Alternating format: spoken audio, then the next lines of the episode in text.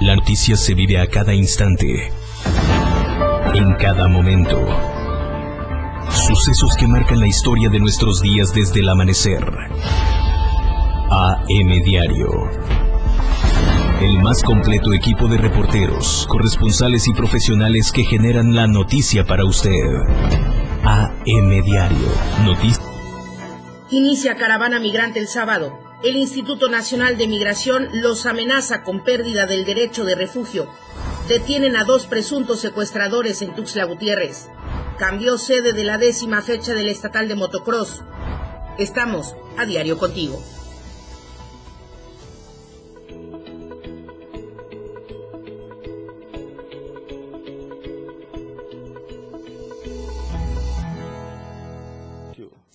Muy buenos días, bienvenidos a esta transmisión del 97.7 de FM, la radio del diario y también de las plataformas digitales de Diario de Chiapas Multimedia. Mi nombre es Lucero Rodríguez Ovilla, le voy a llevar la información más relevante generada en las últimas horas. Comenzamos con las temperaturas porque sí que fue hoy una mañana bastante lluviosa aquí en Tuxtla Gutiérrez.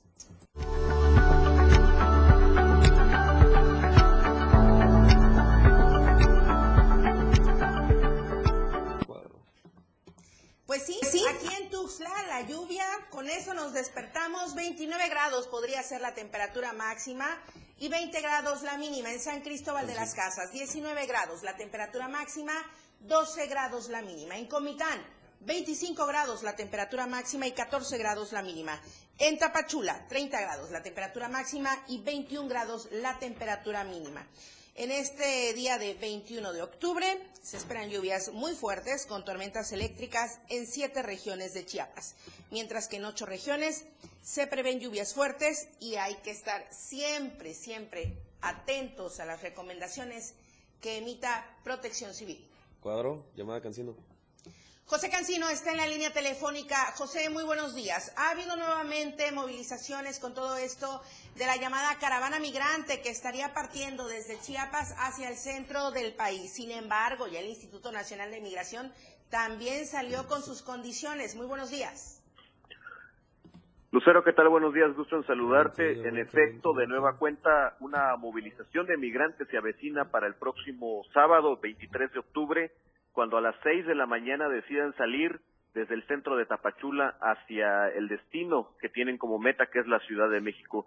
Sin embargo, en este preámbulo, bueno, ya hay migrantes esperando en el Parque Bicentenario, incluso en el Parque Central Miguel Hidalgo de Tapachula, para unirse a esta movilización que los activistas Luis García Villagrán e Irineo Mujica han denominado como una caminata migrante, están quitándole el término de caravana porque según ellos dicen que esta ocasión avanzarán por territorio mexicano, pero de manera legal, con amparos que han promovido a través de un juez federal para poder llegar hasta la Ciudad de México. Como bien lo citas, Lucero, el Instituto Nacional de Migración ha informado ya que solamente el 2% de las personas que se movilizarían en los próximos días hacia la Ciudad de México cuentan con este amparo o permiso de manera legal para transitar por México y el resto, pues en definitiva, no puede hacerlo de manera segura y legal por territorio mexicano, lo que evidencia que el sábado o días posteriores estaríamos viendo tal vez un operativo y un despliegue de la Guardia Nacional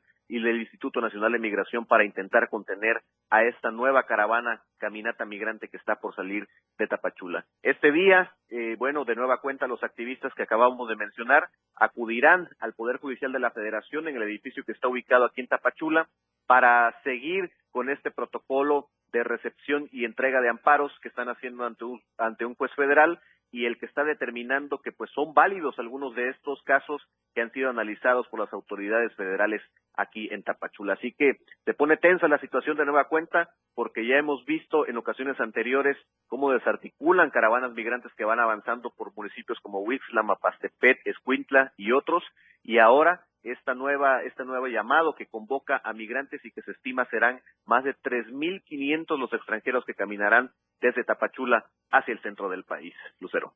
Más de 3.500 hacia el centro del país, una cantidad bastante considerable de migrantes que estarán pues fluyendo hacia el centro del país con la iniciativa pues de que ya se les vaya regularizando para que puedan seguir su camino hacia pues más allá del territorio mexicano. Muchísimas gracias, José. José, perdón, eh, te saco totalmente de contexto con la información que teníamos prevista, pero eh, estamos viendo ya las lluvias, cómo se están presentando aquí en el centro, cómo va allá en la costa Soconusco.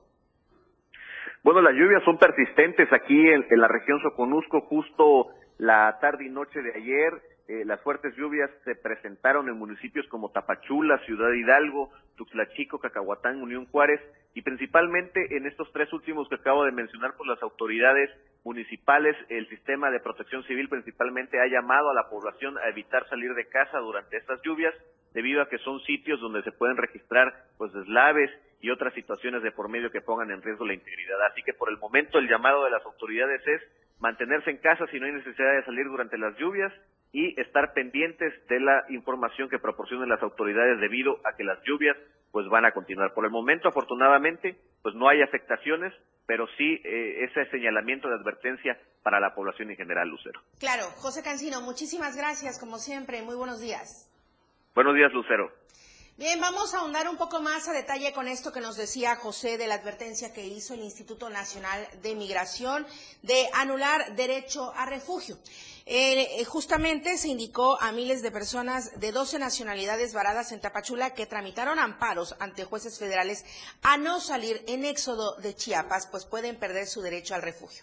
A la fecha se han iniciado más de 6.000 juicios de garantías a la misma cantidad de extranjeros, entre ellos 50 con discapacidad, al menos 1.300 menores de edad y 600 no acompañados, procedentes principalmente de Haití, Honduras, Guatemala, El Salvador, Venezuela, Ecuador, Nicaragua, Brasil, por mencionar solo algunos. El éxodo pacífico de migrantes, como ya nos decía José Cancino, se prevé para el próximo sábado, pasado mañana 23, de Tapachula hacia el centro del país. La marcha avanzará cada cinco kilómetros. Serán los hombres los que vayan encabezando esta esta caravana, este, este grupo de personas y posteriormente, bueno, estarán los ancianos, las mujeres, los menores de edad. Ayer miércoles, el Instituto Nacional de Migración precisamente emitió nuevamente un comunicado en el que dijo tener notificación de 54 juicios de amparo que se vinculan con 2.351 quejosos. Explicó que la suspensión de plano concedida por juzgados de distrito radicados aquí en Chiapas, si bien impide que las personas quejosas sean deportadas, expulsadas o extraditadas a su de origen, ordena a estas también a permanecer en el lugar donde se encuentre a disposición del órgano jurisdiccional de amparo. En todo el texto, Migración reiteró que los extranjeros contenidos en la frontera sur deben esperar la respuesta al juicio en Chiapas, esto con base en el artículo 139 y 160 de la Ley de Amparo, y advirtió que el trámite de refugio podría perderse. También se exige cesar el hostigamiento justamente hacia los migrantes. Mi compañero Ainer González con información.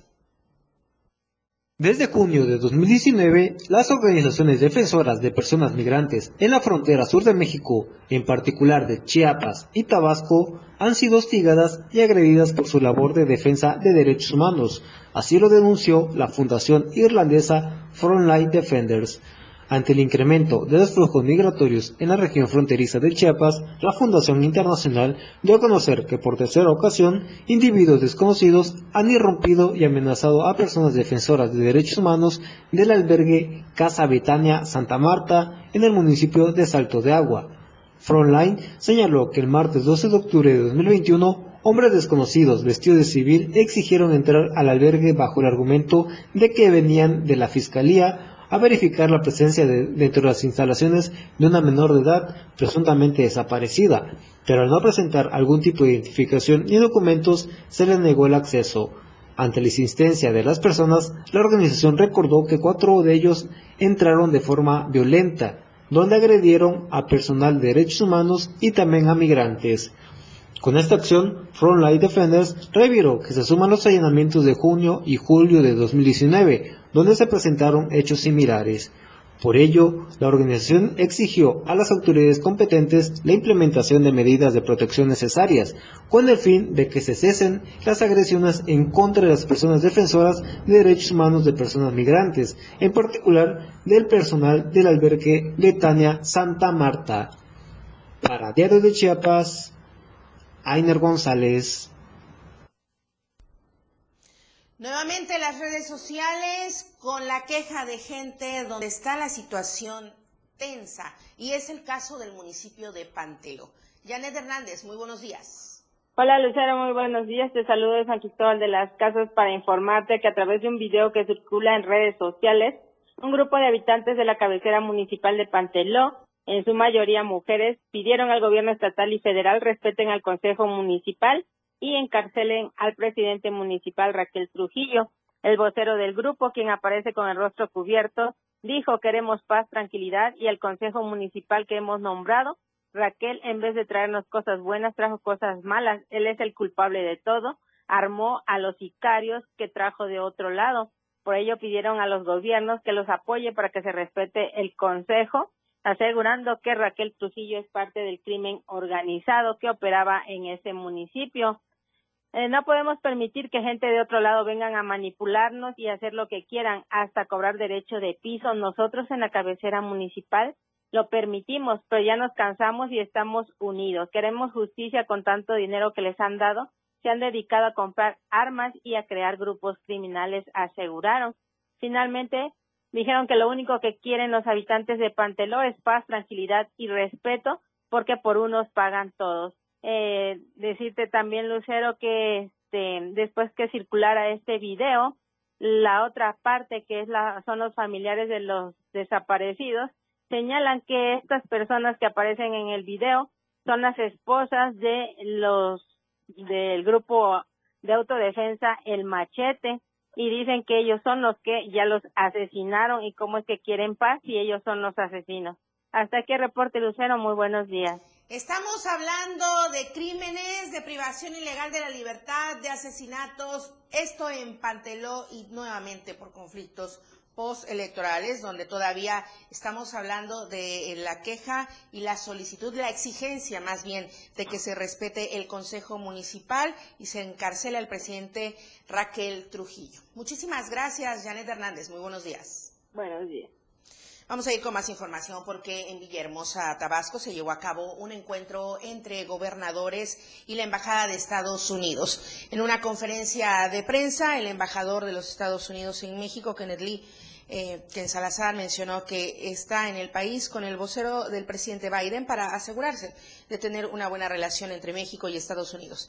El acercamiento entre la administración del presidente Andrés Manuel López Obrador y la administración del presidente Biden es muy relevante y lo que se busca es que el tratado que ya se firmó, el TEMEC, alcance su máximo potencial lo más pronto posible. El secretario de Relaciones Exteriores de México, Marcelo Ebrard, explicó que el propósito de la reunión, en la cual fue promovida por Ken Salazar, es iniciar un diálogo, ver qué necesitan las empresas para acelerar el paso y puedan lograr el objetivo que están proponiendo. En su participación, el gobernador de Chiapas, Rutilio Escandón, informó que están trabajando de una manera que les ha permitido tener fortalezas en el sur sureste y todo de la mano del presidente López Obrador, quien ha apoyado justamente a esta zona del país y a los representantes de las entidades federativas sin diferencias o condiciones. Este encuentro de gobernadores es una magnífica oportunidad para poder realizar acciones en conjunto para el sur sureste del país porque toda esta región del país es muy importante, tiene un gran potencial. Necesitamos estar muy juntos, solidarios, sumados y tener una sola causa en México y principalmente en el sur sureste, que es la prosperidad, un mejor destino y un mejor futuro para todas y para todos. La percepción de inseguridad ha crecido en los últimos meses, tanto en Tuxtla Gutiérrez como en Tapachula. Ainer González.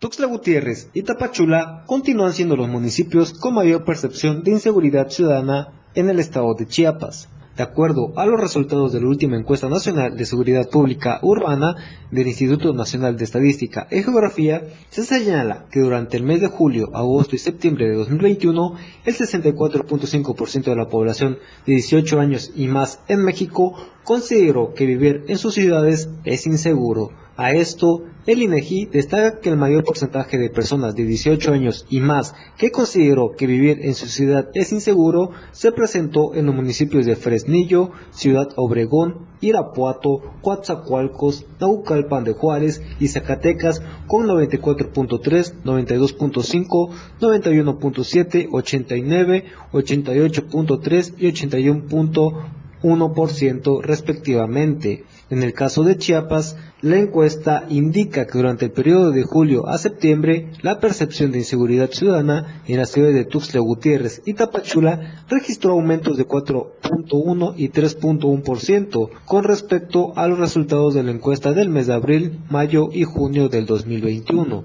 Por lo anterior, el organismo refiere que Tuxtla Gutiérrez pasó una percepción de inseguridad ciudadana en junio del 72.5%, a una percepción de 76.6% en septiembre, mientras que Tapachula pasó de una percepción de inseguridad ciudadana del 73.3% a una percepción del 76.4%.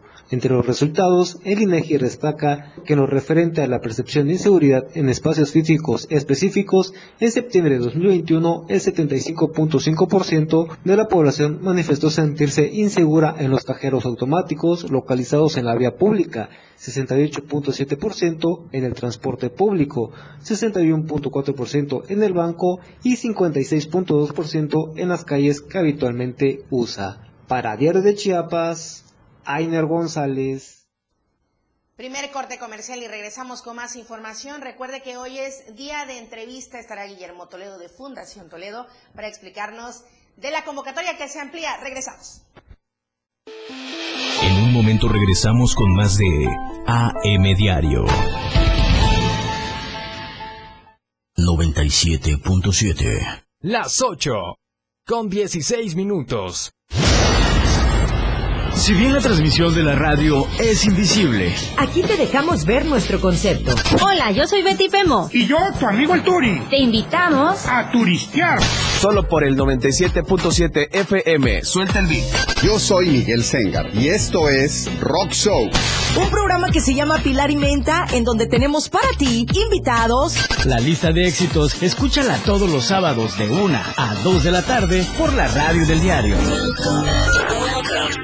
La radio del diario 97.7. Una radio joven, fresca, versátil. Una amplia programación que va más allá de un concepto radiofónico. 97.7. La radio del diario. Contigo a todos lados.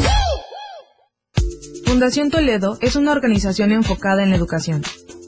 Desde nuestra fundación hemos realizado varios proyectos para poder llevar a cabo nuestro objetivo principal, apoyar la educación en Chiapas, especialmente en las zonas rurales marginadas. A pesar de ser una organización joven, somos apasionados de lo que hacemos y entendemos que la educación juega un papel importantísimo en las personas, ya que ésta se ve reflejada en el desarrollo de su país. Para conocer más de nosotros, visita nuestras redes sociales en Facebook e Instagram como Fundación Toledo y nuestra página web en www.fundaciontoledo.org. Conoce todo lo que tenemos para ti en la radio del diario a través de tu celular. Escanea en nuestro diario impreso el código QR. Visita nuestra barra de programación y escúchanos desde tu celular. Además de conocer toda la programación de la radio del diario a través de tu celular. Estar informado nunca fue tan fácil, rápido y al alcance de tu mano. La radio del diario 97.7. Contigo a todos lados. La radio del diario Continuamos con más de AM Diario.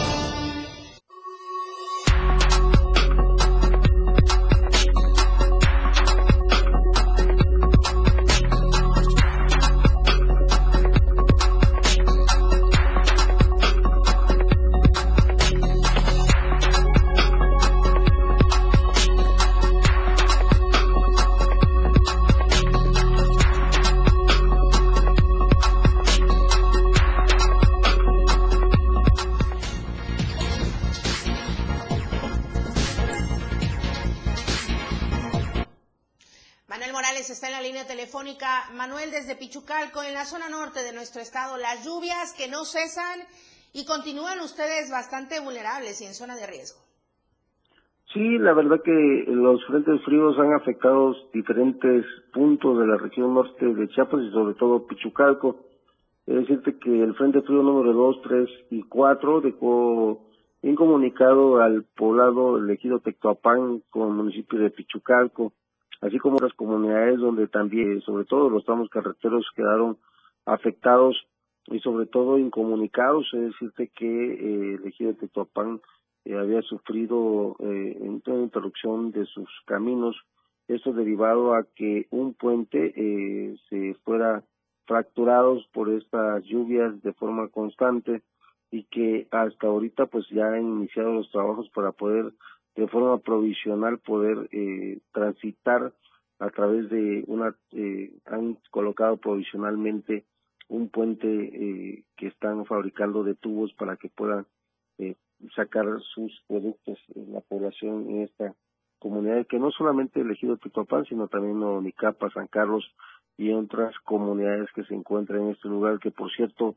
el día de anoche llegó Protección Civil a entregar kit de limpieza, de aseo y sobre todo para poder estar eh, permanente en la gente que está aún todavía refugiada en la misma comunidad y que fueron afectados también por el logramiento de un arroyo eh, que se encuentra en esta en esta céntrico de esta comunidad. Y de comentarte que en Pichucalco eh, en el primer cuadro de la ciudad en la calle eh, Aurora entre Porfirio Díaz y Zaragoza eh, uno de los arroyos que ha estado de forma constante, es decir, uno de los varios arroyos que pasan en este primer cuadro de la ciudad.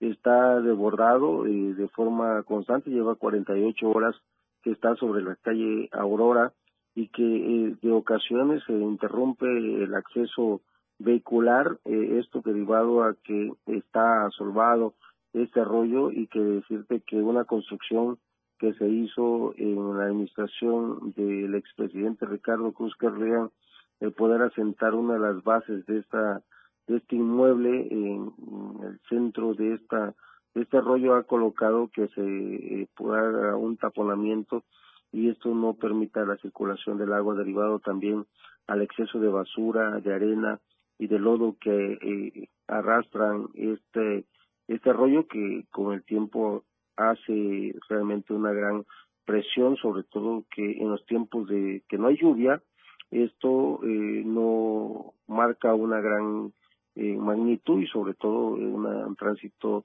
de agua normal. Pero es hasta ahorita que las autoridades de protección civil esperan poder tener los recursos necesarios para poder resolver estos arroyos y poder buscar una forma de cómo la comunidad y la gente no pueda ser afectado. Decirte que también en, algunas colonias como San Carlos, eh, Plutarco Elías Calles, eh, La Batería, eh, las Chapanecas, hay algunas anegaciones en algunas viviendas y pastizales, estos derivados a estas lluvias y también el desbordamiento breve de eh, un brazo de lo que es la presa Peñita y que este, colinda con estas comunidades. Eh, en el ejido Soque, en, Pichucalco y sobre todo en la estación del Suspiro, solamente afectaciones sobre todo en pastizales, algunas anegaciones, pero se continúa todavía el monitoreo de parte de Protección Civil para que se dé este resultado de forma constante en los municipios aledaños como en Juárez, es decir, que una vivienda que fue eh, colapsada por el desbordamiento de un eh, un cerro, esto ya fue eh, controlado a través de los vecinos quienes eh, pudieron auxiliar a esta familia y hasta ahorita pues ya están en plena calma y sobre todo eh, sin riesgo alguno, esperando de que la ayuda humanitaria y puedan ellos ayudar en este tema de la construcción de una de las paredes de esta vivienda que fue fisurada por este frente frío. Es toda la información que tenemos aquí en el norte de Chiapas, Cero. Muchísimas gracias, Manuel Morales, siempre al tanto y al pendiente de la información, sobre todo con esta situación que los pone en riesgo en la zona norte del estado. Muchas gracias, estaremos pendientes. Buenos días. Buen día, seguimos informando. La información de la nota roja en la verdad impresa, Diario de Chiapas.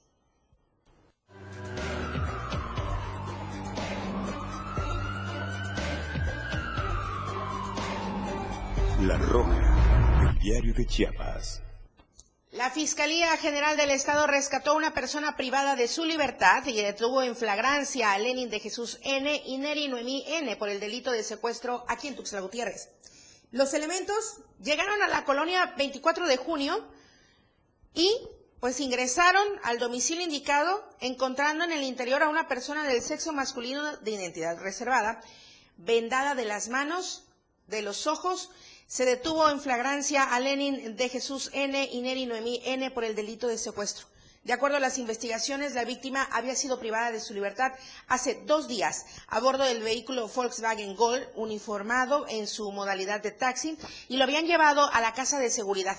Los presuntos plagiarios planeaban vender el automotor, el cual fue recuperado por los policías. Los detenidos, el vehículo, fueron puestos a disposición del fiscal del Ministerio Público, quien resolverá su situación jurídica. Al mediodía de ayer miércoles, sujetos armados a bordo de una motocicleta despojaron de medio millón de pesos a un empresario musical en la entrada de un negocio de lavado y lubricación denominado Multiservicio Jaycee. Se ubica en la avenida Tapachula de la colonia Santa María la Ribera, aquí en Tuxtla Gutiérrez. En el lugar se llevó a cabo pues una movilización policíaca para iniciar con la búsqueda por los alrededores, pero ¿qué cree? Sin obtener ningún resultado, ningún éxito. Al agraviado, eh, pues se le hicieron algunas preguntas. Comentó que a las 11.30 horas en la puerta de lavado recibió el dinero en efectivo, que era producto de un adelanto para un elenco artístico de, de un musical que se llevaría a cabo en un municipio del estado. De la impresión, pues cómo no, ¿verdad? De la impresión, no pudo dar las características de los asaltantes, solo dijo que se marcharon rumbo al sur de Tuxtla Gutiérrez. También aquí en la capital, dos individuos a bordo de una motocicleta lanzaron una bomba Molotov a una vivienda ubicada en el Boulevard Rosa del Sur de la colonia Infonavit del Rosario, aquí en Tuxtla Gutiérrez. Además, causó daños a un vehículo que se encontraba estacionado al frente de la casa habitación. Vecinos reportaron a las 15.30 horas al número de emergencia sobre esta detonación de una botella con una mecha que portaba pirotecnia. Hasta el lugar pues llegaron los elementos policíacos quienes llevaron a cabo el levantamiento de los restos sin esperar el arribo del personal de servicios periciales. ¿Y por qué es una importancia? Bueno, pues para darle seguimiento a los hechos. Un adolescente de 15 años de edad, lamentablemente, se ahorcó en su vivienda ubicada en la calle Las Rosas de la colonia 6 de junio, aquí también en Tuxtla Gutiérrez. Según la versión que dio la madre de familia a los oficiales, dijo que regresaba de su jornada laboral a eso de las 23 horas cuando encontró la vivienda en completa oscuridad. Al ingresar, pues desafortunadamente encontró así la situación con su hijo. De inmediato pues pidió el auxilio al número de emergencia. Los elementos policíacos, además de paramédicos de la Cruz Roja, procedieron a la valoración médica, pero determinaron que desafortunadamente ya no presentaba signos vitales. Los oficiales realizaron el acordonamiento para esperar el arribo del servicio pericial. Y bueno, eh, la mamá del menor desconoce lo que llevó a tomar esta decisión trágica, determinante, porque no se encontró ningún indicio, ninguna carta póstuma, ningún aviso, absolutamente nada. Vamos a cambiar totalmente de tema. El panorama COVID, cómo se presenta tanto en el Estado como a nivel nacional. Aquí se lo presentamos.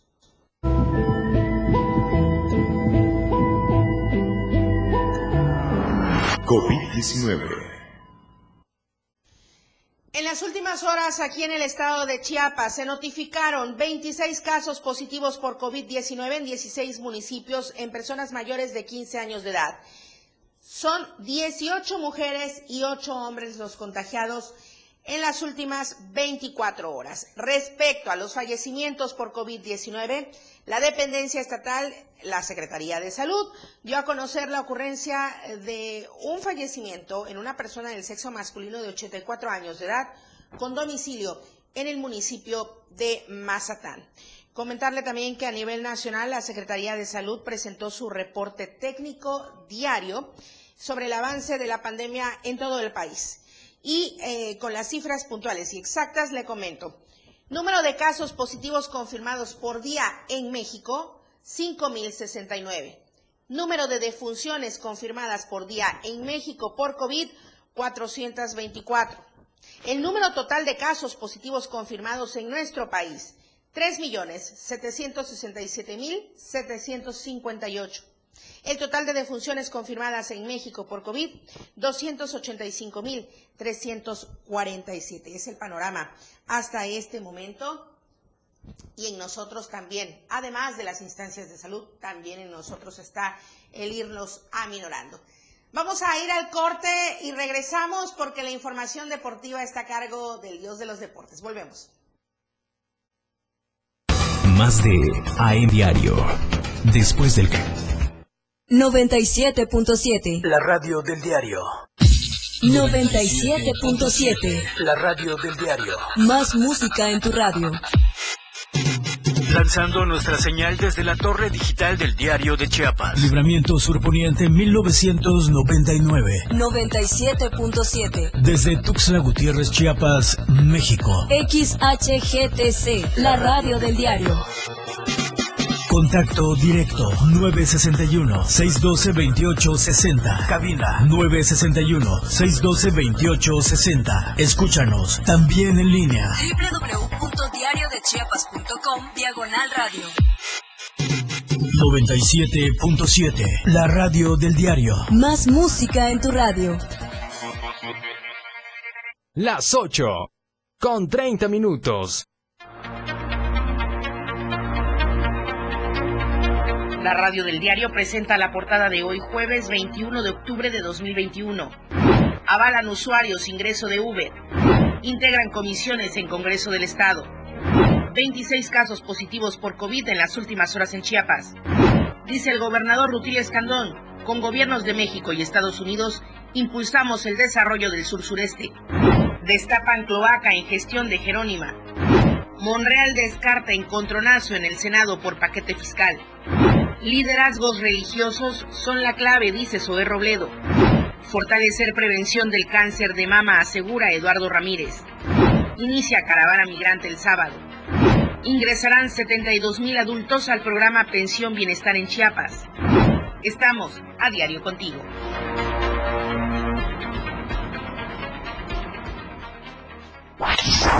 Ahora la radio tiene una nueva frecuencia. 97.7. Hoy la radio es la radio del diario. Contigo a todos lados. Tuxtla Gutiérrez, el movimiento por las calles comienza. ¡Ay, va mi camión! Y la gente busca la ruta más cómoda para llegar a su destino. ¡Bajan! ¡Baja, chofer! Y esa ruta está aquí. La radio del diario. Tenemos todo lo que quieres escuchar. Noticias, amplio contenido en programas. Todo lo que quieres escuchar. 97.7. La radio del diario. Contigo a todos lados. 97.7. La radio del diario. 97.7. ya está en el estudio el dios de los deportes, Lalo Solís, con la mejor información. Muy buenos días, Lalo. Deportes.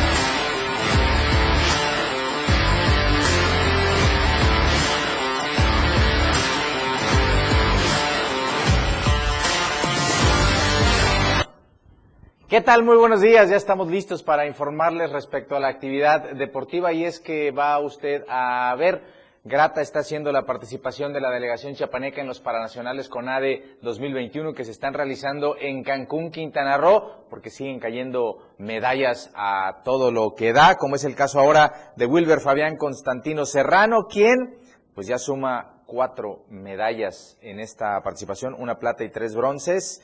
Eh, los bronces son en 100 metros eh, dorso, en 400 metros crawl y en 100 metros mariposa dentro de la categoría S9. La plata ya había caído en los 50 metros crawl, así que ha sido bastante grata la participación. Pero ¿qué les parece si escuchamos lo que opina este atleta que sigue consiguiendo medallas allá en Cancún? Bueno, es un proceso largo, muy cansado y de mucha disciplina. Se ve fácil, ya cuando estás aquí es nada más bajar y todo el esfuerzo que viene de atrás eh, pareciera que no fuera nada, pero se demuestra en dos minutos, en un minuto, y cuando pasas a recibir alguna medalla es lo más gratificante, pero no todo es ganar medallas. El hecho de estar en esta competencia, de participar, es pues, la mayor este, ganancia que podemos tener. Bueno, se la dedico a mi familia, a mi entrenador, y a todos los que están detrás de estas medallas, al Instituto del Deporte, a la licenciada, a la licenciada Tania, por el apoyo que nos ha dado. Pues ahí está esta gran participación que está teniendo este paratleta chiapaneco que sigue cosechando medallas. También cayó una histórica medalla en una modalidad eh, como es el bocha, que ella, Jorge Mazariegos, le ampliará la información. Vamos a platicar un poquito de motocross porque después de agotar todas las instancias tratando de mantener la sede de la décima fecha del Campeonato Estatal de Motocross, la Asociación Chapaneca de Motociclismo dio a conocer que finalmente no se va a poder correr en Mapastepec como estaba contemplado en un principio, desde el inicio de año se calendarizó, sin embargo no pudieron reunir todas las eh, garantías que se necesitan para que los pilotos tengan actuaciones seguras. Es por eso que eh, se anunció también al mismo tiempo que la nueva sede es Cintalapa, en la pista Motopark allá en eh, el Valle Chiapaneco y pues bueno, va a ser este 23 y 24 de octubre allá en este municipio. El evento, detallaron, va a ser sin público para extremar las medidas sanitarias que se están solicitando en cada uno de estos eventos y eh, pues como ya se informó es la décima fecha del calendario en el Campeonato Estatal de Motocross 2021. Así que bueno, todos aquellos en la costa, tantita paciencia, pronto volverá el motocross por aquellas tierras.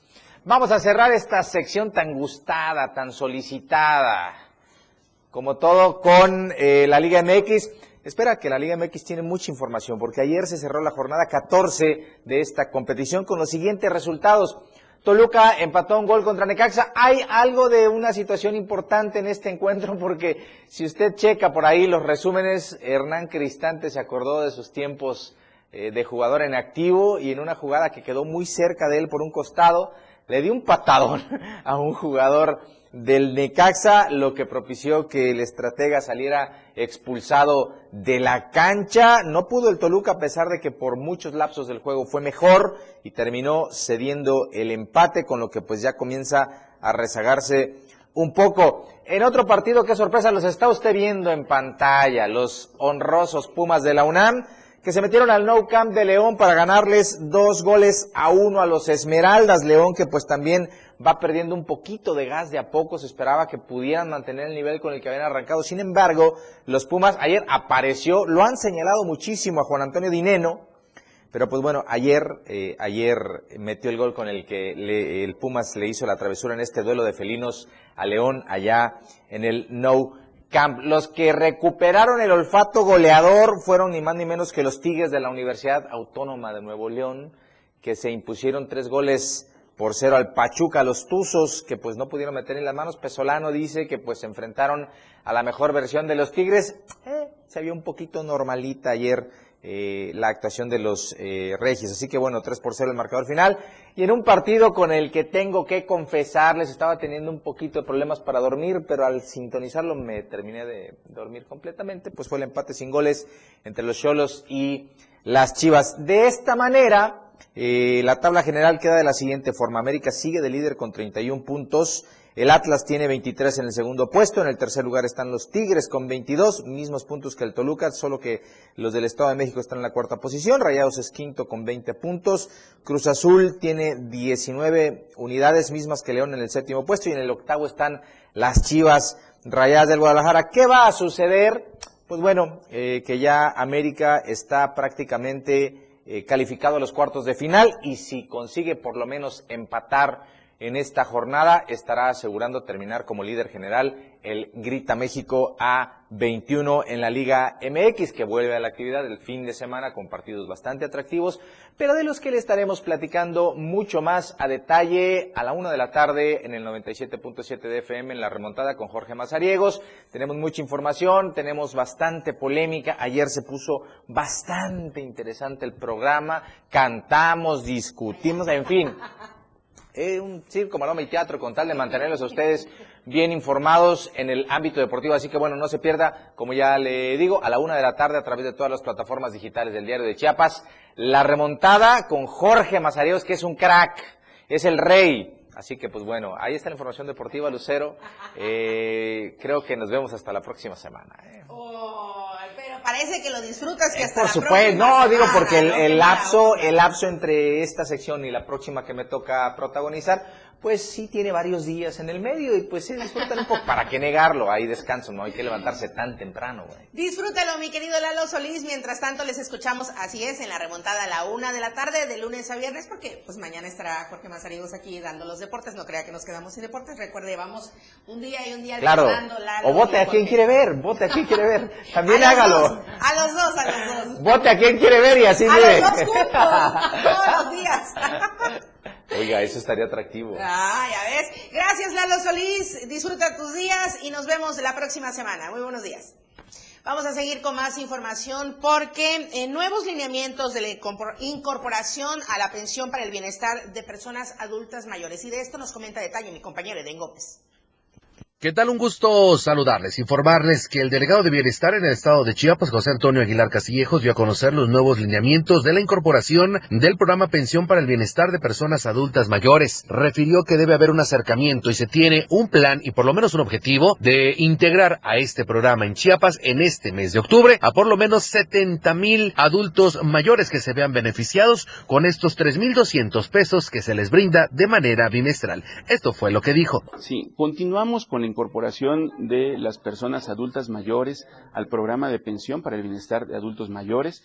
Tenemos hasta el día 30 de octubre para incorporar al mayor número de adultos. Por eso estamos haciendo esta eh, campaña en todo nuestro estado para que se eh, eh, puedan incorporar este, los adultos, pueden ir a los centros integradores, pueden pedir información con los servidores de la nación o pueden consultar dentro del portal ubica tu módulo.bienestar.gov.mx y ahí consultar en dónde eh, pueden acceder a estos módulos. Pero es muy importante eh, recalcarle a los adultos que lleven su documentación completa, que eh, consiste en el acta de nacimiento, en una identificación oficial, que puede ser el INE, la cartilla militar, la CURP o alguna eh, credencial del INAPAM.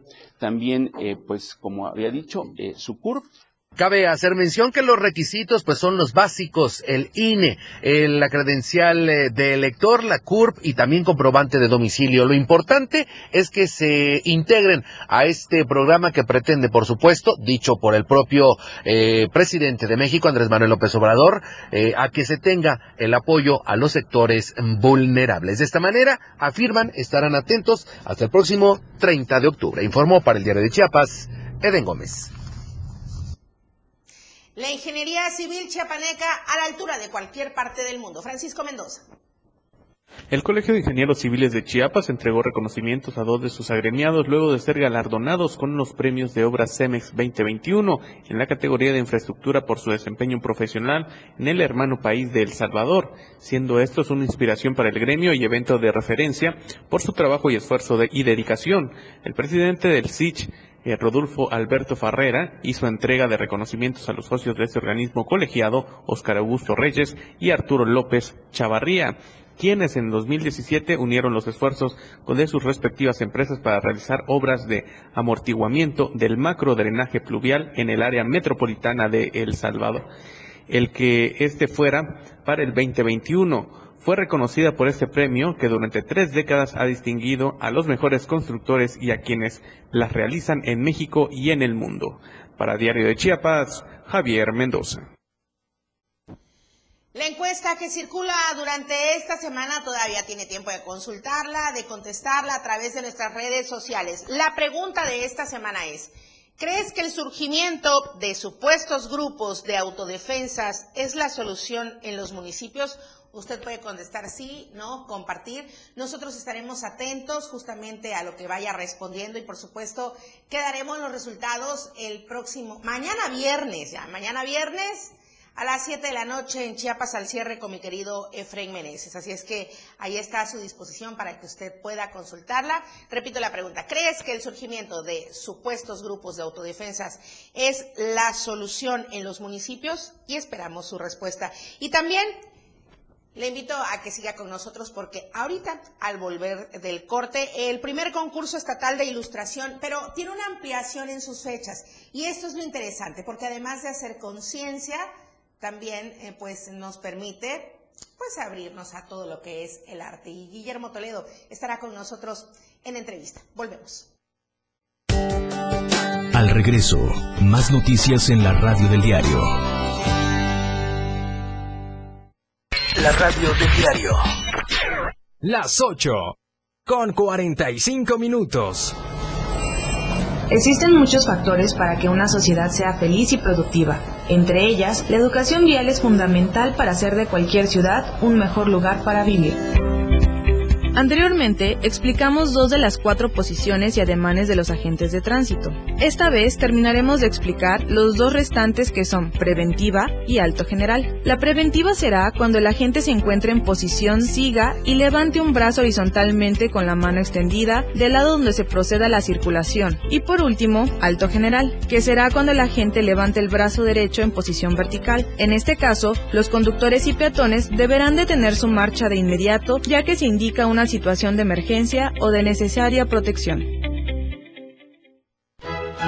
La música puede definirse a muy grandes rasgos como una sonoridad organizada, coherente, significativa. Se caracteriza por el empleo de los sonidos y de los instrumentos para producirlos, con el objetivo de producir una secuencia estéticamente apreciable y significativa. Podríamos decirte más sobre la música, pero preferimos que mejor la escuches. La radio del diario 97.7, contigo a todos lados. La tendencia en radio está con Pilar Martínez. Y ella tiene la menta para darle frescura a tus días. Pilar y Menta, de lunes a viernes de 11 a 1 de la tarde. Escucha temas de interés, invitados, música y radio variedades que hacen de Pilar y Menta un programa único en la radio del diario 97.7. La mejor manera de escuchar radio está en la radio del diario 97.7. Contigo a todos lados. La escena musical del top 10 está en la lista de éxitos. Número 4. The Kid Laroi fit Justin Bieber. Stay. Entrevistas. Pues mira, empecé siendo muy cómodo por abajo y por los medios tonos. Propuestas musicales y el conteo en radio que te mantiene informado sobre los ascensos, descensos y entradas de tus grupos o intérpretes del momento. La lista de éxitos, escucha. La lista de éxitos. Escúchala todos los sábados de 1 a 2 de la tarde con Juan Cárdenas en la radio del diario 97.7. Contigo a todos lados. 97.7.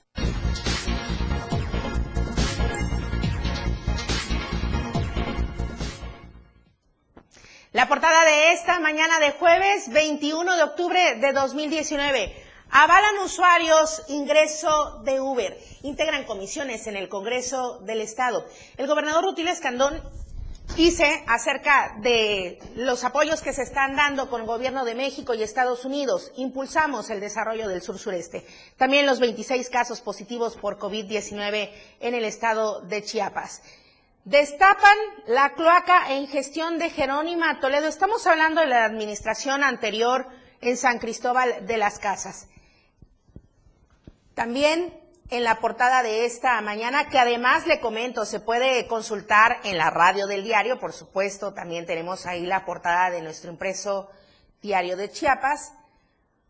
Monreal descarta encontronazo en el Senado porque pues hay una gran tensión ahí por lo del paquete fiscal. Liderazgos religiosos, claves, dice Zoé Robledo, y todo esto para el apoyo, para solidaridad y también todo lo que se ha hecho con esta situación de la pandemia. Fortalecer prevención del cáncer de mama, dice Eduardo Ramírez. E inicia la caravana migrante, ya se tiene proyectada para el próximo eh, sábado 23 de octubre, nos lo comentaba mi compañero José Cancino, y es la información que aparece hoy en portada en el diario de Chiapas.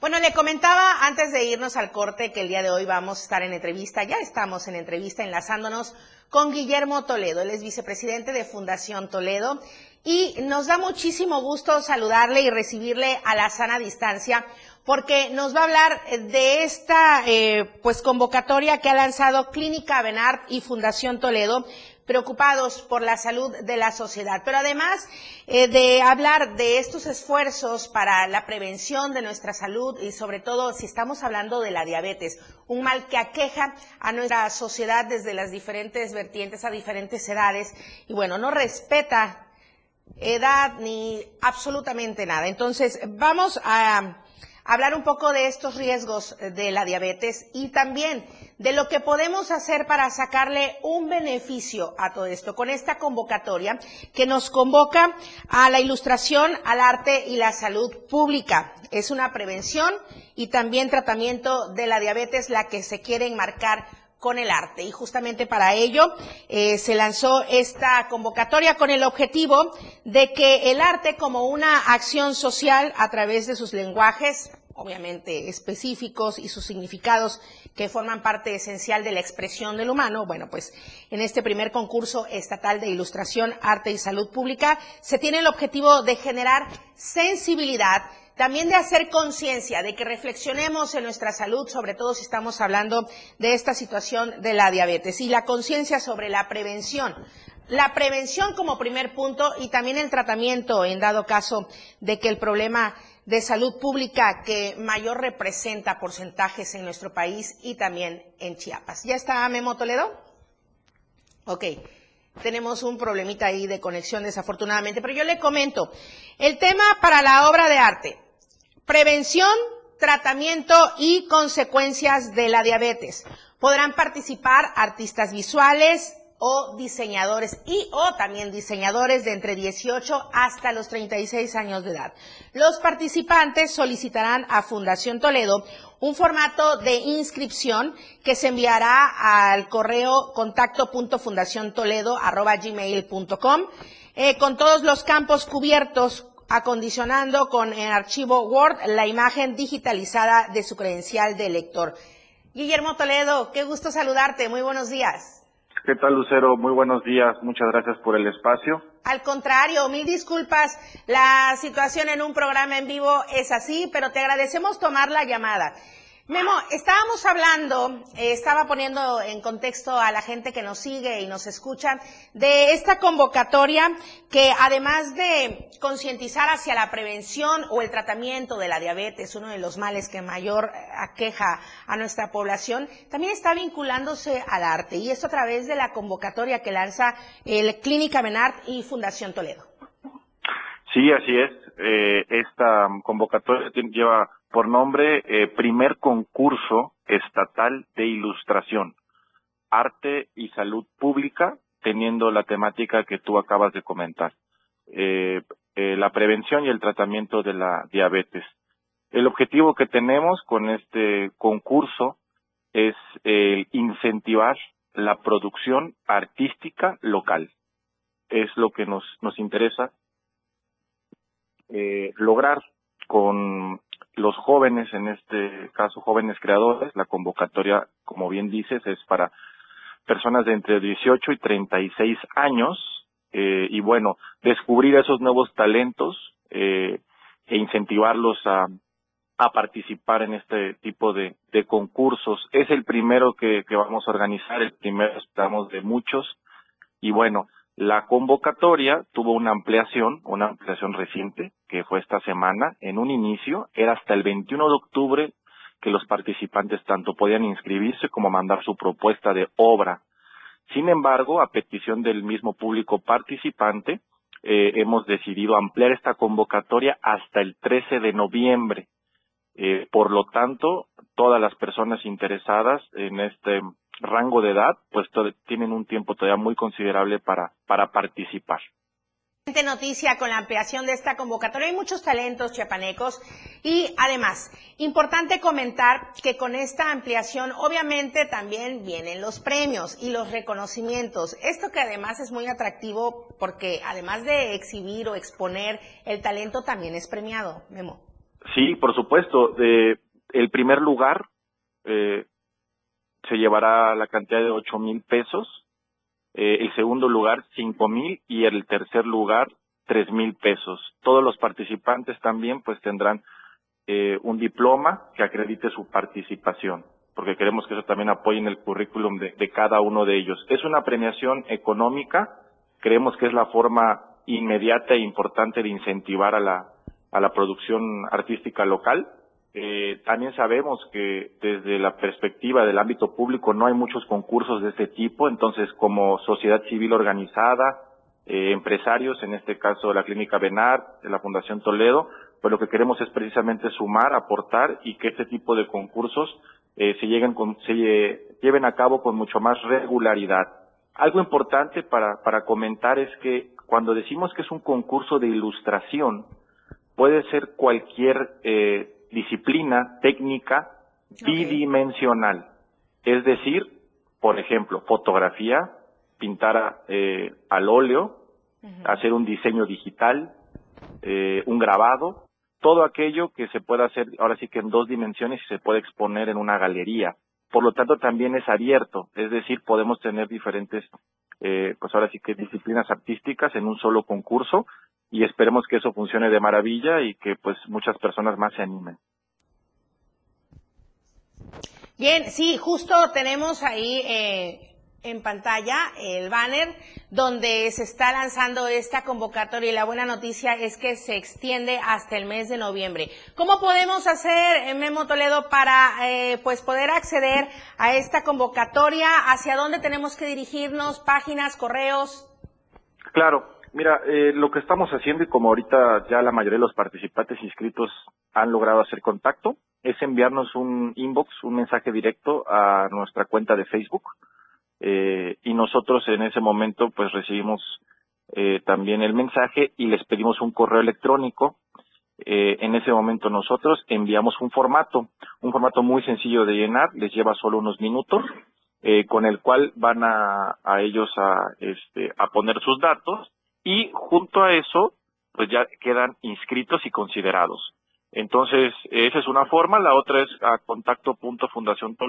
gmail enviar, pues obviamente, un correo electrónico solicitando este formato. Es importante el formato porque así nosotros los consideramos, ¿no? Como, inscritos. La obra tienen obviamente las siguientes semanas para trabajarla y un día antes del 13 de noviembre nosotros queremos recibir la obra de manera digital, lo mencionaste muy bien, es una imagen que nos tienen que enviar de su obra para que a distancia el jurado pueda también calificarla. Ya nos contactaremos con ellos para la recepción de la obra de manera física y eh, en la semana del 18 al 25 de noviembre será el evento como tal de premiación. La fecha está aún por confirmar, eh, y será en la semana de la lucha mundial contra la diabetes, ¿no? Es importante decir que a partir del mes de noviembre, pues vamos a empezar con el mes azul, que la idea es eh, la prevención y tratamiento de la diabetes a nivel mundial, por eso la temática también de, este concurso,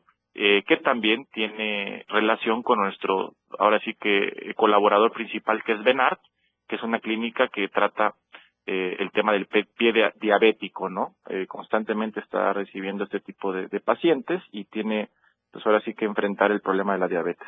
Así es, un mal que aqueja a muchos, a gran porcentaje eh, de nuestra población, tanto en nuestro país como en nuestro estado, y es una muy buena oportunidad para poder combatirla, haciendo conciencia a través del arte. Muchísimas gracias, Memo Toledo, aprecio mucho que nos hayas tomado la llamada y por supuesto que estaremos dando seguimiento a esta ampliación de la convocatoria y a todo el concurso y queremos tener aquí a los ganadores en AM Diario, por favor. Lucero, muchas gracias por el interés, por darnos el espacio y pues exactamente eso pedimos, que otras personas relacionadas al concurso pues tengan espacio aquí contigo para eh, platicar de su experiencia. Muchas gracias. Así será, muchísimas gracias, muy buenos días. Igualmente. Y bueno, antes de despedirme, discúlpeme, voy a moverme un instante. Eh, y voy a moverme un instante porque quiero comentarle que el día de hoy quiero felicitar en nombre de nuestra subdirección de multimedia y también de nuestra producción de Mediario a nuestro querido Alex Tapia. Usted siempre escucha que lo mencionamos y ahorita justo nos trae la portada de esta mañana. Alex, muchas felicidades. Él es nuestro asistente en la información. Sin él, este noticiario no podría avanzar. Muchas felicidades, Alex, de parte de toda la producción, por supuesto, de nuestros directivos, de nuestra subdirección de multimedia, de todos los compañeros que aquí somos una gran familia. Alex. Muchas gracias. A ver. ¿Si me escuchan? Ok. Sí, a ver, Alex. Muchas gracias, de verdad. Ha sido un trabajo muy duro. Todos los días, básicamente, luchamos porque este noticiero se haga bien, se realice del mejor modo y sobre todo para llevarle el mejor contenido a la gente que nos escucha y sobre todo que nos ve. Pero pues no resta más que agradecer y pues un Muchas día más estamos acá.